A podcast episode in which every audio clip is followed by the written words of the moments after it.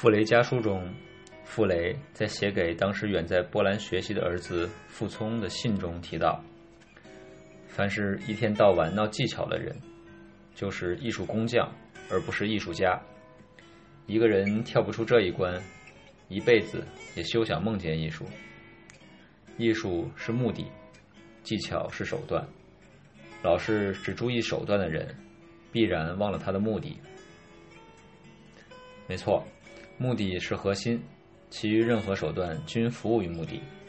我们在做产品时，容易遇到两个常见问题：第一个是对目的不明确；第二个是专注于手段而忽视了目的。在需求的前期阶段，对背景信息调研有限时，容易出现目的不明确的情况。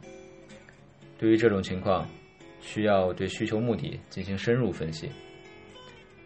收集尽可能多的信息，进行尽可能多的交流和讨论，以此达到对目的的深入了解，以增加实现目的的概率。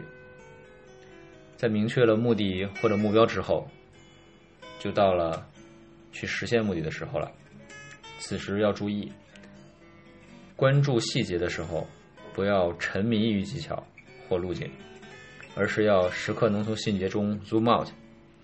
看看所用的方式方法是否能够服务于目的，如有偏差，及时调整。类似不忘初心，方得始终。今天的节目就到这里，下周再见。